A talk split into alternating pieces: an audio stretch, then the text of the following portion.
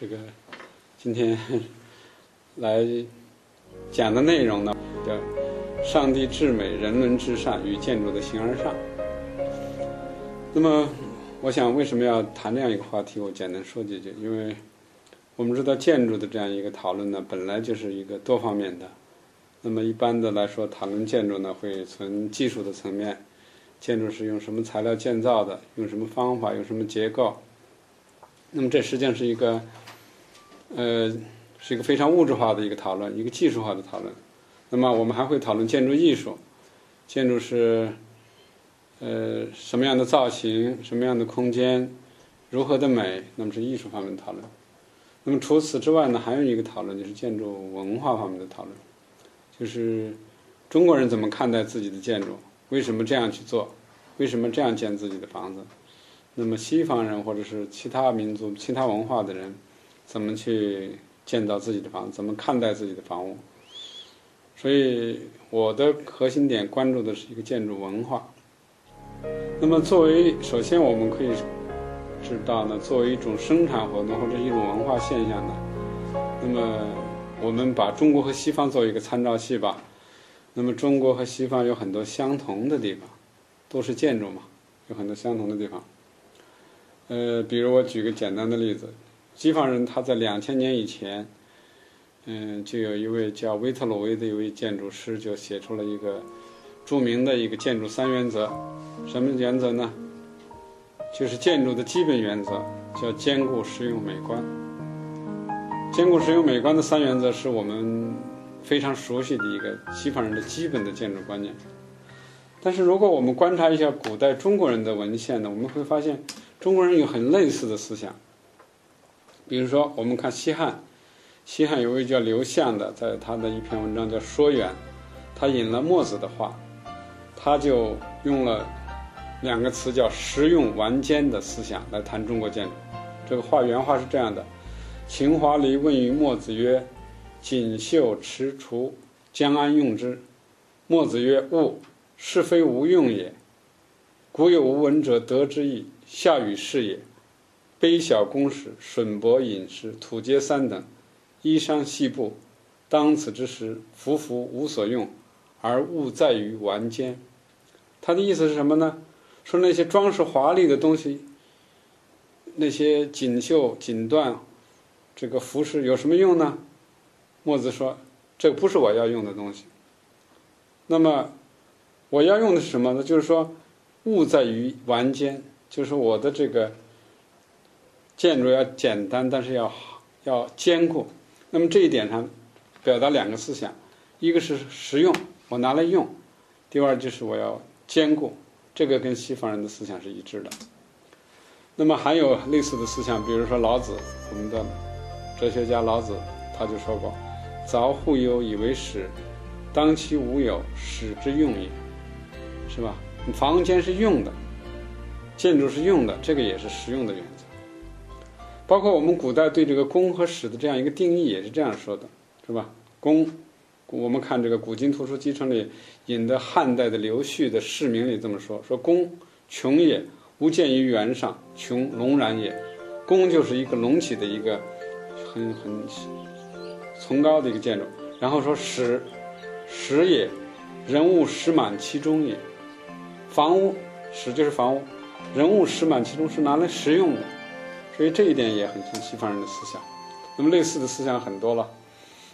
古今图经图书集成引的元代的经世大典里有这样一句话，叫“有国家者，重民力，结国用，是以百工之事，上简朴而贵是实用。”就是建筑和保其其把这些所谓百工之事是建筑这一件事了。它重要的是贵是实用，是吧？这是跟西方人思想是一样的。那么类似的还有唐代的欧阳詹也有一篇叫《泉州六朝新都堂记》，谈的就是建筑。他这里谈到了这个建筑呢，要坚固壮、坚壮固护、存延天祀。那么建筑的目标是什么呢？坚固壮护、存延天祀。他谈的是一个都堂，就是一个官府的衙门，但是他在谈到这个衙门的时候，他就是要兼顾壮、坚壮固护，存延千世，就是要持久。这一点思想跟西方人那种兼顾实用这两个思想都是吻合的。那么，当然美观的问题我要单谈，因为这是我这次课的主要内容。关于美观，中国人和西方人有些差别。那么，但是兼顾实用这一点很相似。西方人有乌托邦的思想。乌托邦是什么呢？一个理想的社会，一个不存在于我们现在的社会的一个未来的或者是想象中的社会。这是西方人的传统，自古就有，是吧？中国人的这个我们现在的共产主义啊，什么它的一个起源就是西方的空想社会主义。空想社会主义是从乌托邦来的。那么乌托邦的理想呢？我们可以追溯到最早的希腊人的柏拉图的理想国，也可以追溯到。古罗马时期，奥古斯丁就是基督教的一个嗯奠基人。奥古斯丁的《上帝之城》，嗯，《上帝之城》就是想象一个非常呃，他认为把城分成上帝之城和人间之城。人间之城是充满了一个比较罪恶的、污秽的，那么上帝是完美的，上帝之城是完美的、理想的，实际上是一种乌托邦。那么西方历史上很多人物专门的来谈论乌托邦。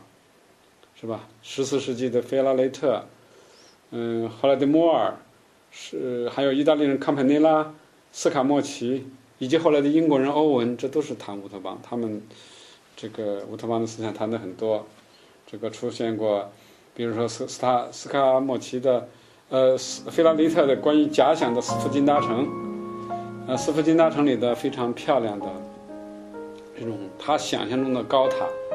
这个都是他的乌托邦，就是他会在完全他不在他现实生活中的想象一个环境、一个空间、一个建筑是非常理想化的。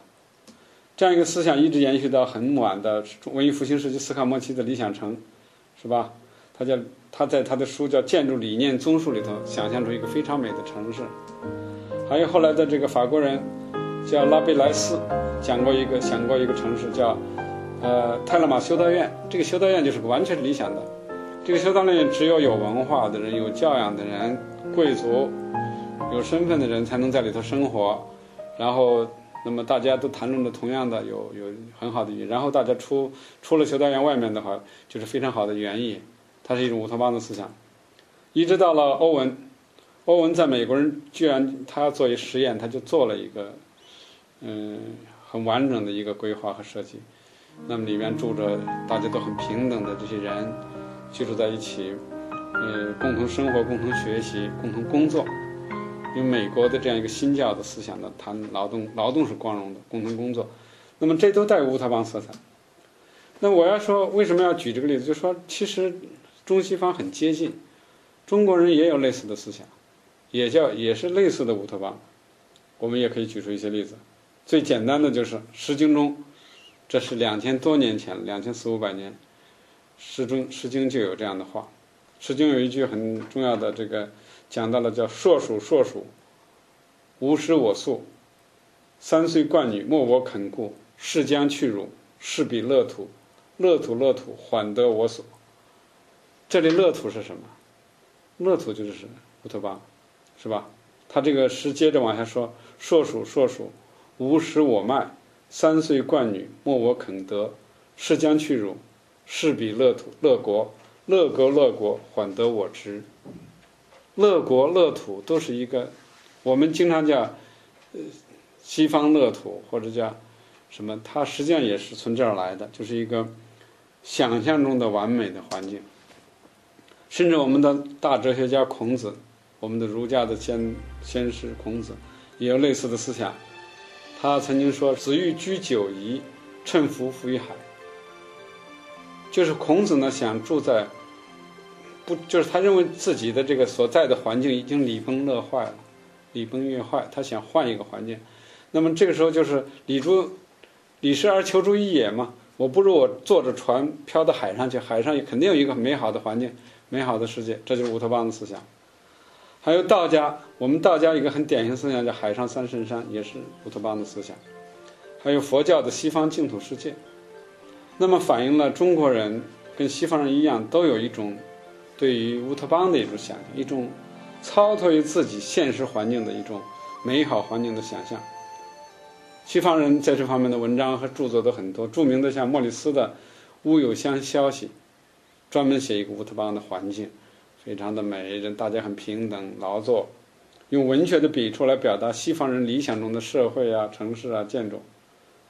我们要看一些中国的小说，也是类类似的。中国小说中的《红楼梦》，其实《红楼梦》里它插入的一个就带有一点乌托邦色彩，比如说太虚幻境，太虚幻境就不是现实了嘛。另外，它里头演描绘的特别刻意描绘的大观园，其实就是个乌托邦，那里充满了一种理想，这个空这个曹雪芹的理想化的一个环境、人物、景色。甚至包括我们中国古代人，这个医学中常用的一个词儿叫“乌有之乡”，也是反映了中国人的乌托邦的思想，是吧？我们看，就是他用“乌有之乡”来描写那些、形容那些虚无缥缈但是比较理想化的东西。比如中医中就有这样的话，叫“参生气于乌有之乡，通血脉于欲绝之际”，是吧？还有这个叫这个。医学里还有这样叫二药，包括人参、附子，相续用之得当，则能吮吸化气于乌有之乡，顷刻生阳于命门之内，方知最神节者也。这个反映的就是在人在治病的时候一种理想的状态。如果把握不住的话，那也用乌有之乡来代替这个概念。那么，甚至我们的建筑环境运用这种词儿，这个有一个有一篇文章里就谈到了这个，呃，说这个。一个有志于大乘的这样一个人，并不是去贪图那样一个地势公务院，就是那样一个豪华的公舍，而是呢，敬父之乌有之乡，把这些而今者心而病所谓苦与乐而敬父之于乌有之乡，就是说，我并不在意这些苦和乐，把这些都放在放到乌有之乡，然后山河大地皆幻也，吾故以幻与之无幻而已。就是本来这个当然带有佛教思想，就是一切都是幻影。那么，但是从这里头多少体现出中国人对于乌托邦的一种思想。类似还有很多，是吧？这个像还有说这个“忽一旦而夺之，而归于乌有之山，岂非凡？岂非凡之庆不义？必者取之若技，而福善之理最可，必者幽焉而无常。”反映的都是这样一个思想，就是说中国人有自己的一种。类似西方人的理想状态的一种想象和描述。西方人对建筑美观的有明确的要求，中国人反映的是另外一个东西，就是卑躬式。这实际上反映了两种基本的价值取向。但是它的出发点是什么？为什么西方人最重要的一个原则叫美观？兼顾实用美观三原则，美观是重要的原则。而中国人最高尚的原则是什么？它依赖是什么？这是我们要讨论。那么，首先我们知道，维特鲁威提出的兼顾实用美观三个原则。那么三个原则里，美观其实是西方建筑最主要的目标。围绕这样一个美观的需求，西方建筑写了很多的书。他们讨论的都是建筑的注释啦、建筑的比例啊、建筑的均衡啊、协调啊、对称呐，都是美观问题，都是造型问题。那么我们看到的文艺复兴建筑都有很好的比例。很很漂亮的柱柱子，这个还有很重要的这样一个外在的环境，这都是西方人关注的。那么它的建筑的风格的变化，从古典的希腊罗马，到后来的文艺复兴时期，一直到了这个呃后来的巴洛克。那么虽然在变，但是大围绕着一个建筑，注意它的立面。注意它的比例，注意它的注释，造型的美，这个一直到很十九世纪都没有变的。十九世纪的所谓折中主义建筑，就是强调一个各种各样的美的一个综合的一种设计。所以，折中主义建筑虽然在建筑的史上的地位不高，但是在创造美上还是还是很不错的。那么，当然二十世纪发生一些变化，但是它的建筑艺术美和造型美仍然是它的主要的装。或者形态美，仍然是他一个主要的追求目标。那么，我们看西方有一个重要的理论家叫阿尔伯迪，他在建筑论里头明确的说，这个凡是象征国家尊严的建筑，比如说政府办公建筑啊，这种元老院啦、议会啦，都应该表现出一种高尚的美。他这样说：“他说，最为高尚的东西就是美的，因此呢，这一定是那些不希望自己所拥有之物似乎是令人厌恶的人所必须要极力去追求的。我们的祖先，那些伟大而审慎的人们，将多么明显的重要性附加了在了这高尚之美上。这一点可以从他们对于他们的法律、军队和宗教机构的细心呵护上显示出来。”的确，这一整个国家都应该是被尽量修饰了的。他把建筑作为一个对城市社会环境的城市环境一个点缀、一个美、一个装饰，所以建筑必须是美的。那么，他认为如果没有这些象征庄严和高尚美的这样一种建筑呢，这样一种装饰，这样一种，那么这个这个，它就不能代表国家的这样一个尊严了。他说，在这些机构的被使用中，我们可以知道，当然没有他们，就是高尚的美。人们几乎无法生存。如果所有这些机构的壮丽与奢华的装饰被剥夺而去，他们所承担的事物就会显得平淡无奇，甚至有些卑微可怜。所以，美在西方人的思想中占的比重很大。但是，美是从哪里来的？那么，这是我们讨论的关关键之一。西方人他们有一个很基本的思想，认为一切美都是。来自于上帝的创造，因为万物都是上帝创造的，那么模仿上帝的造物就是创造美的一个原因一个动力。你看他这么说，他说：“当我们凝神瞩目在那些如天堂上的上帝般令人惊奇的作品时，我们所感佩敬戴的是我们所看到的美，而不是我们所意识到的它们的用途。美比用途重要，还需要我做更深入的分析吗？”大自然本身，如我们到处都可以看到的，不会停止它每日对美的陶醉。让大自然的花朵那鲜艳的色调来作为我们一个例子吧。什么意思呢？因为按照西方人的观点，自然万物都是上帝创造的，人也是上帝造的。那么，这个自然的美、人的美，是我们艺术创造的一个源泉。这是他的基本思想。也就是说，西方的建筑美的主要诉求带有一点形而上的。背景要诉诸于上帝。我们再看中国，中国古代跟西方有完全不同的建筑原则。首先，我们中国古代人的基本原则是什么呢？并不把美作为最高的追求。中国人对于建筑，传统中国人、古代中国人最重要的美的建筑的目标是什么呢？它有一个标准或者一个目标，叫杯弓式，或者是一个原则。我们可以引孔老夫子的一句话。子曰：“与吾无见然矣。非饮食而知孝乎鬼神？恶衣服而至美乎服冕？卑躬使而敬礼乎沟序？与吾无见然矣。”这个就是什么意思呢？我和禹大禹之间没有矛盾。那么大禹呢？这个吃的很简单，但是把东西省下来去祭祀鬼神。赠物衣服，就是服装不要太讲究，但是对那个服装上的装饰、服冕比较重视，因为负面代表人的身份，这一点是中国的文化，它代表身份的东西很重要。然后卑躬使而敬礼乎沟序，建筑工史一定要简单，要低矮，要把精力和经费、人力放在水利工程上，这样才能够符合中国人的原则。那么，中国历代的文献中推崇的最早的这些大、这些典范是什么？都是上古三代、夏商周三代、圣王尧舜禹。那么，他们的特点都是卑躬式。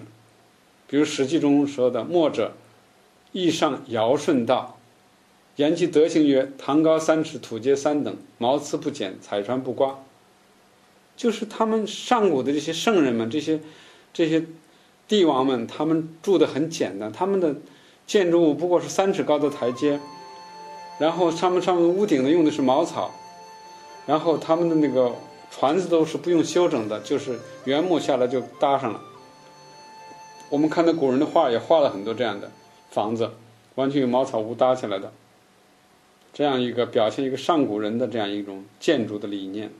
所以中国人的建筑理念最高的等层次是一种代表了一种这个。古代圣人的一种理想，一种做人的或做事的代表国家的这样一种观念，而不是一种建筑的美。那么这样一种理想，最基本表现在哪里？表现在上简的观点，就是简洁，呃，就是朴素、勤俭的简简约，就这样一个意思。比如说，这个反对奢侈，反对浪费，反对不必要的豪奢的东西。你看这方面的太多了。这个墨子说：“诚然，则物在士夫奢也。长无用，好莫焉，非圣人之所及也。”就是说，不要那些没有用的东西，那些多余的东西，不要去用它。用的什么呢？是居避常安，然后求乐；衣避常暖，然后求利。首先要穿的暖和，才能够再看这个衣服好看不好看。居避长安，就是住的比较安稳，比较安全，然后再高高兴，感觉快乐，不像西方人，他那个房子盖了就是让人感觉愉快。然后食必长饱，然后求美。吃要吃得饱，不一定要求得多好，是吧？等等，基本的思想叫先质而后文，文就是装饰，就是美，美不是最主要的，首先是实用、好用、坚固。那么墨子。孔子都是主张小卑躬使的，卑躬使上俭德，俭就是勤俭的俭，这样成了中国历代帝王的一个。因为圣人说了嘛，孔子说了，所以中国古代文化历史上所有的帝王，其实他们在坐坐在这个位置上呢，他必须要受到儒家思想的一个制约或者熏陶。那么这里头经常会很见到很多类似的故事，比如我们知道孝文皇帝。汉代的孝文帝，他就是个典型的特别注意勤俭的一个皇帝，简约。他在宫史上当皇那二十三年，没有增加一座宫殿，也没有修一座园子，甚至他的坐的车、穿的衣服也不特别的增加。结果有一次呢，他想做一个露台，做一个露台欣赏风景啊，在宫里头，他就找了一个匠人来说：“你给我。”算一算，大概多少钱能降下来？结果匠人一说，说大概有有百斤，一百斤能做下来。结果孝文帝说：“百斤，中人十家之产也。吾奉先帝公使，常恐修之，何以台为？”百斤有一个普通老百姓十家的资产，就不过才百斤。我是继承了先人的这样一个公使。我自己呢都觉得经常很惭愧，我没有什么贡献，我怎么还能够再去盖台呢？所以他是非常，他在一生都是非常的简朴。帷帐，他的帷幕是没有纹绣的，不加不加绣的。然后他的夫他所信的那些夫人，是衣服衣不拽地，就不像那古代公主贵夫人那样拖着衣服地拖着走，出衣服也很简单。然后包括他灵，他为他死后的这个制的灵。皆瓦器，不得以金银铜锡为饰，而且甚至为了减少劳力呢，不起坟，阴山为坟，这个都反映了他的思想。那么这样的例子在中国历史上很多，历代帝王都是很上简，甚至出现以上简自自诩的这样一些例子。比如说我们非常熟悉的唐太宗李世民，他在在世在位的时候曾经建了一个玉华宫。那么为了表示节俭呢，这是他这个离宫，他就完全除了正殿是用瓦以外，其他的所有的配殿、余殿、其他殿都是用的草、茅草来做屋顶。盖完以后很高兴，他自己就很高兴的夸越，他说：“唐尧茅茨不简，以为圣德。不知尧之时无瓦，瓦盖桀纣为之。今正驾构彩船于交锋之日，立茅茨于有瓦之时。”将为节俭，自当不懈。古者，什么意思呢？就是过去我们经常说上古三三帝，他们不盖瓦，他们非常的美德。他们那个时候没有瓦，但是他们只能盖草顶。那我现在有瓦，而且我现在的整个民风是交风。什么叫交风？我房子装饰的很华丽，充满了香气四溢。在这样一个风格风气下呢，我是用了茅茨来盖屋子。我的这样一种节俭是比古人不差的，他很高兴，很来自自夸。那么这种历史上资料很多了，比如说金代的我们知道金代的首都就在我们北京了，金中都。那么在金大定的八年，公元幺幺六八年的时候，金世宗对他的秘书监说过一句话，他说：“昔唐禹之时，未有华氏，汉为孝文，物为纯简，朕于宫使围捆过度。”期或兴修既损，工人岁费以充之，今亦不复营建也。就是意思，我我住在这里，我就围困我们的工事，房屋建造太过度，所以只要该哪儿坏了修修就是了，千万不要去重建了。到过了一些年，他又跟他的大臣们说：“说宫殿制度苟物华饰，必不坚固。今仁政殿辽时所建，全无华饰，但见他处岁岁修完。”唯此殿如旧，以此见虚华无实者，不能经久也。他就是说，如果你要是盖房子、盖宫殿啊，过分的追求一种华丽、一种装饰呢，肯定是不坚固的。比如今天的金仁政殿，辽代建的，没有什么装饰，很朴素，但是从来不不用修，很坚固。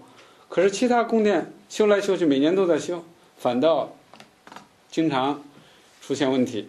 为什么呢？说虚华无实，不能经久。反映了一个思想：第一要上简，第二要坚固是最重要的，美并不是最重要的。那么这种故事很多了，是吧？我们宋太祖还有一个故事，那最典型的就是当时嘛，人们这个盖房子都要习惯于这个没有料，拿一个大料来一截一截截短了，然后就用。结果当时那个呃太祖就是宋太祖赵匡胤，他的这个寝殿的梁坏了。这个寝殿的梁坏了是了不得，皇上的住的地方，万一出现问题，是了不得的。然后就需要有一个大木来换，但是当时就是没有合适的木头，然后他们就有一条比较大的木头，他们说拿来节用，给皇帝有个奏折，说我把这块木头拿来节用。过去皇帝管得很细，结果这个这个赵匡胤就很恼火了，就是带了一点很生气的话，叫解你爷头，解你娘头，别学进来。就说你不要给我做这样的事儿，然后接着就下了一道，过了一段时间下了一道旨，说敢以大节小，长截短，并以伪制论。你要把这个大量的木材，你要随便的给我截短了用，我就按伪制论，我要惩罚你的。说明他的节俭。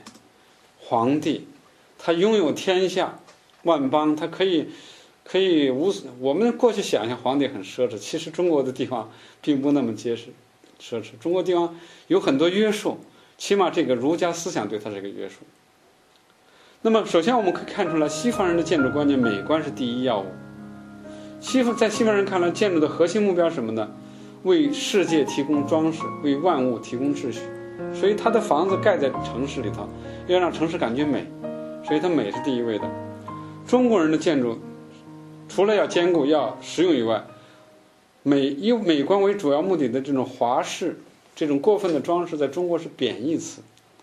中国的核心目标是什么呢？就是简朴，就是卑躬式，就是土阶三等，毛次不减。主要的意思是要让一个建造者跟上古圣人的这样一个美德能够达到一个接近，也同时呢，给老百姓一个楷模。这就是我们中国古代对于帝王的一个建筑上的一个要求。而且很多帝王也这样做的，包括我们知道这个曹曹操，曹操这样一个人物，那应该说一看这个史书上一个非常有权势的，嗯，但是他也是很受儒家思想影响的。曹操就说：“他就勿以简率人，由是天下之事莫不以廉洁自立，虽贵穷之臣，与夫不敢过度。”他就说他要用简勤简朴来。率领自己的臣民，这样呢，整个天下的老百姓和士这些文士文人士大夫就都会节俭，就不会在坐的车、穿的服装上过分过度。那么史书在魏书上还特别强调了曹操这个人，说他性节俭，不好华丽，后宫衣不锦绣，赤玉履不二彩，帷帐屏风坏则补纳，阴入取温，无有原饰。就是后宫的，他的后宫的这些宫，这个太夫人们、皇后，呃，这夫人们，这个她都是没有锦绣的，穿的那个鞋上没有没有颜色的。那么，然后账目坏了，就是要补一补而已。甚至还极端到什么程度？有一次他站在那个台子上，因为这个呃铜雀台嘛，他经常在那阅兵啊、看景啊，远远的看见他的儿子曹植的妻子穿的带绣，因为他妻子可能以为他看不见了，他在偏僻的地方玩呢，或者在走。那么执其衣袖，台祖登台见之，以伪致命，还家赐死。就说我的整个家庭，我都不穿带绣的衣服，我的你怎么会穿儿媳妇会穿带绣的衣服，绣上花的衣服？你是伪制，赐死。所以他的节俭已经到了一个严酷的状态。